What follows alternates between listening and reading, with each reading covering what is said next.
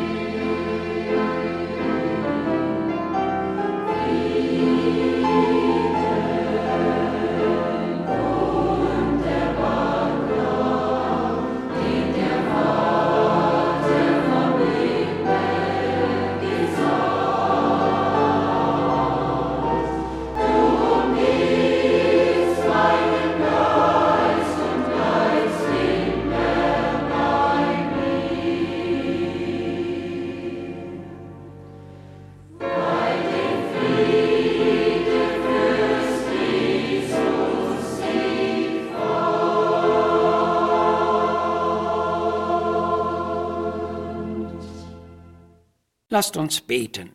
Unser Gott und himmlischer Vater, wir danken dir für dein gutes Vaterherz, aus dem dein beständiges Wohlwollen kommt. Du hast Gedanken des Friedens mit uns, indem du uns in den Weg des Friedens und in die gewinnvolle Stille hineinzuziehen suchst. Wir leben in einer Welt voller Unruhe und Lärm. Doch du kannst in den Herzen der Menschen ein heilsames Verlangen nach Ruhe und Stille erwecken. O möchten wir doch alle deiner Weisung folgen und die wahren Werte des Lebens finden. Amen. Dein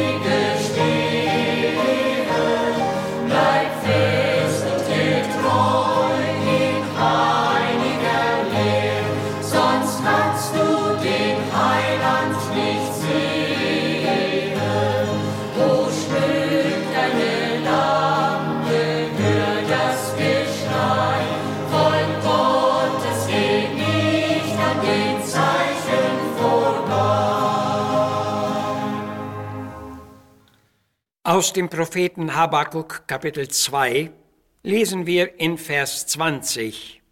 Aber der Herr ist in seinem heiligen Tempel. Es sei vor ihm stille alle Welt. Und Jesaja schreibt in Kapitel 30, Vers 15, so spricht der Herr, der Heilige in Israel, wenn ihr umkehrtet und stille bliebet, so würde euch geholfen. Durch Stille sein und Hoffen würdet ihr stark sein, aber ihr wollt nicht. Die Stille vor dem Herrn.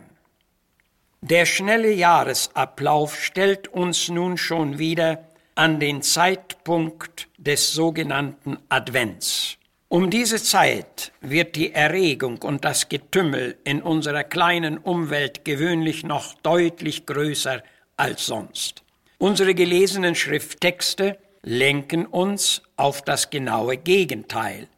Es sei stille vor ihm alle Welt, so wird uns hier gesagt. Um diese heilsame Stille vor dem Herrn wissen in unserer Zeit scheinbar nur die wenigsten. Man hat sich an Lärm und Tumult, an Krawalle und an Tempo gewöhnt. Doch echte Christen kennen die gesegnete Stille vor dem Herrn. Und alle, die diese gewinnvolle Stille noch wirklich wollen und suchen, werden feststellen, dass es oft schwer werden will, sie zu finden. Die große Hektik wirkt jeder Stille entgegen. Aber nicht nur die Hektik ist die große Behinderung. Der größte Gegner dieser Stille ist der arg böse Feind. Es geht ja hier nicht um eine Friedhofsstille und auch nicht um die so viel begehrte Stille an abgelegenen, lärmfreien Orten in der Natur, sondern es geht um die gewinnvolle Stille vor dem Herrn. Die mancherlei Aktivitäten, die mit unserem Glaubensleben verbunden sind, regen den Teufel noch nicht allzu sehr auf. Wenn es aber zur Stille kommt, dann wird er erregt und sucht alles zu tun, um sie zu verhindern und zu zerstören. Jemand berichtete einmal etwa so. Ich sehne mich täglich nach der inneren Stille, und wenn ich meine, sie gefunden zu haben, so sehe ich mich plötzlich in lauter Unruhe. Die Stille scheint also der Punkt zu sein, der unter dem vollen Angriff des argbösen Feindes steht. Und wenn ihm so viel daran liegt, uns nicht zur Stille kommen zu lassen, so muss doch diese Stille besonders wertvoll und gewinnvoll sein.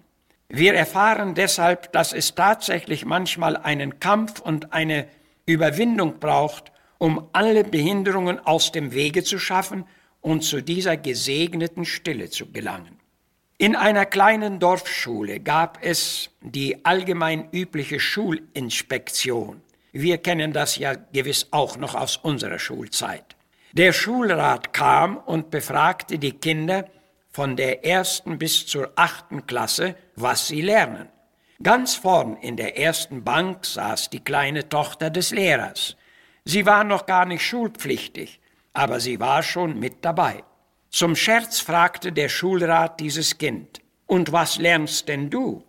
Da kam die Antwort, ich lerne stille sein.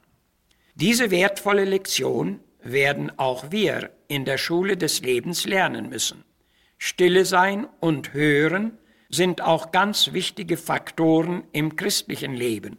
Unsere Aktivitäten würden weit fruchtreicher und hilfreicher sein, wenn ihnen das stärkende Stille sein vor dem Herrn vorausgehen würde.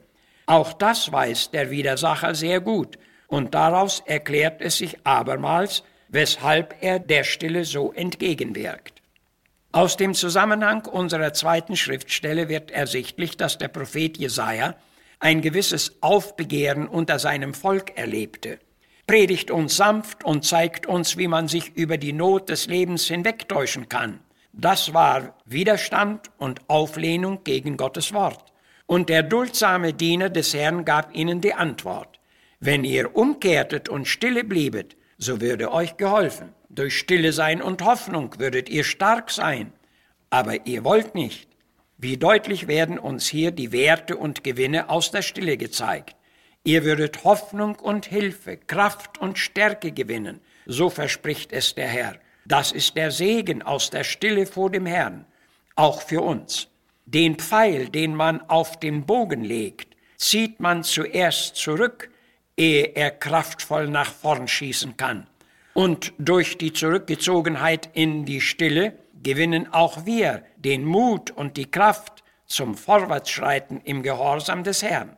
Man findet seltsamerweise die Zeit zu allen anderen Dingen und sogar auch zu den nebensächlichsten Dingen des Lebens. Aber die Zeit zur Stille vor dem Herrn findet man nicht. Oder ist gerade das nebensächlich und unwichtig für uns geworden?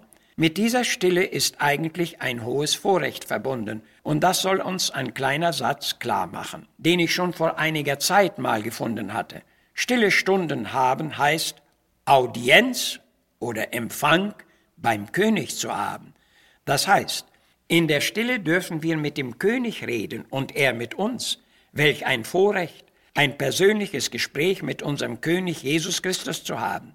Es geht also nicht um ein Selbstgespräch und auch nicht um ein Hineinhorchen in uns selbst, sondern es geht um ein nüchternes Aufhorchen zu ihm und um ein aufklärendes Gespräch mit ihm. Im Psalm 62,2 bekundet David, meine Seele ist stille zu Gott, der mir hilft. Weiter lesen wir, sei stille dem Herrn und warte auf ihn. Warten, bis wir Hilfe und Weisung erfahren, das sind beste Vorbereitungen auf Begegnungen mit Gott und Menschen. Nun wird uns ja wieder der ganze übliche Jubel und Trubel der Vorweihnachtszeit begegnen. Und was gewinnen wir daraus? Man rennt sich müde Füße und noch ehe die Weihnachtstage herangerückt sind, ist man abgespannt und erschöpft. Manches hat eventuell bei den vielen Einkäufen nicht geklappt und so ist man in Aufregung und Ärger geraten und hat sich nichts als Unruhe eingeholt. Natürlich, einige Vorbereitungen müssen getroffen und gewisse Pflichten müssen erfüllt werden. Aber wichtiger als alles andere ist die Stille vor dem Herrn. Sie ist wahrlich ein besonderer Segen in der Vorweihnachtszeit. Neben den vielen äußeren Unruhen gibt es ja auch die weit tieferen inneren Unruhen in vielen Menschenherzen. Es sind die vielen quälenden Gewissensunruhen, die durch bewusstes Unrecht, Übertretung, Süchte, Alkohol, Streit, Betrug Rohheiten und dergleichen entstehen. Wo will das arme Menschenherz mit solcher Last und Sünde hin?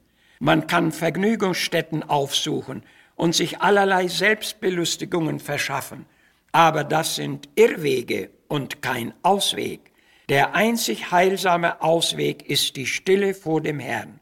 Willst du, liebe Seele, nicht auch mal Weihnachten in wirklicher Ruhe und im Frieden mit Gott feiern?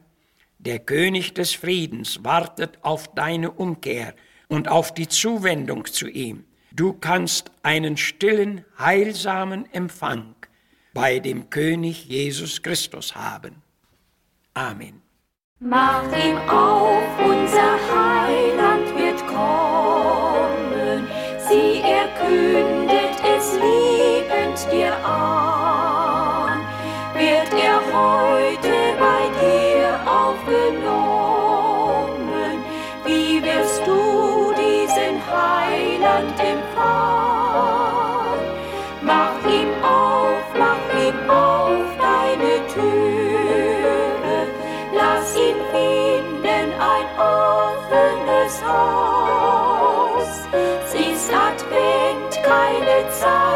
Mehr verliere. Öffne freudig dein Herz und dein Haus. Unsere 15 Minuten Sendezeit neigen sich dem Ende zu.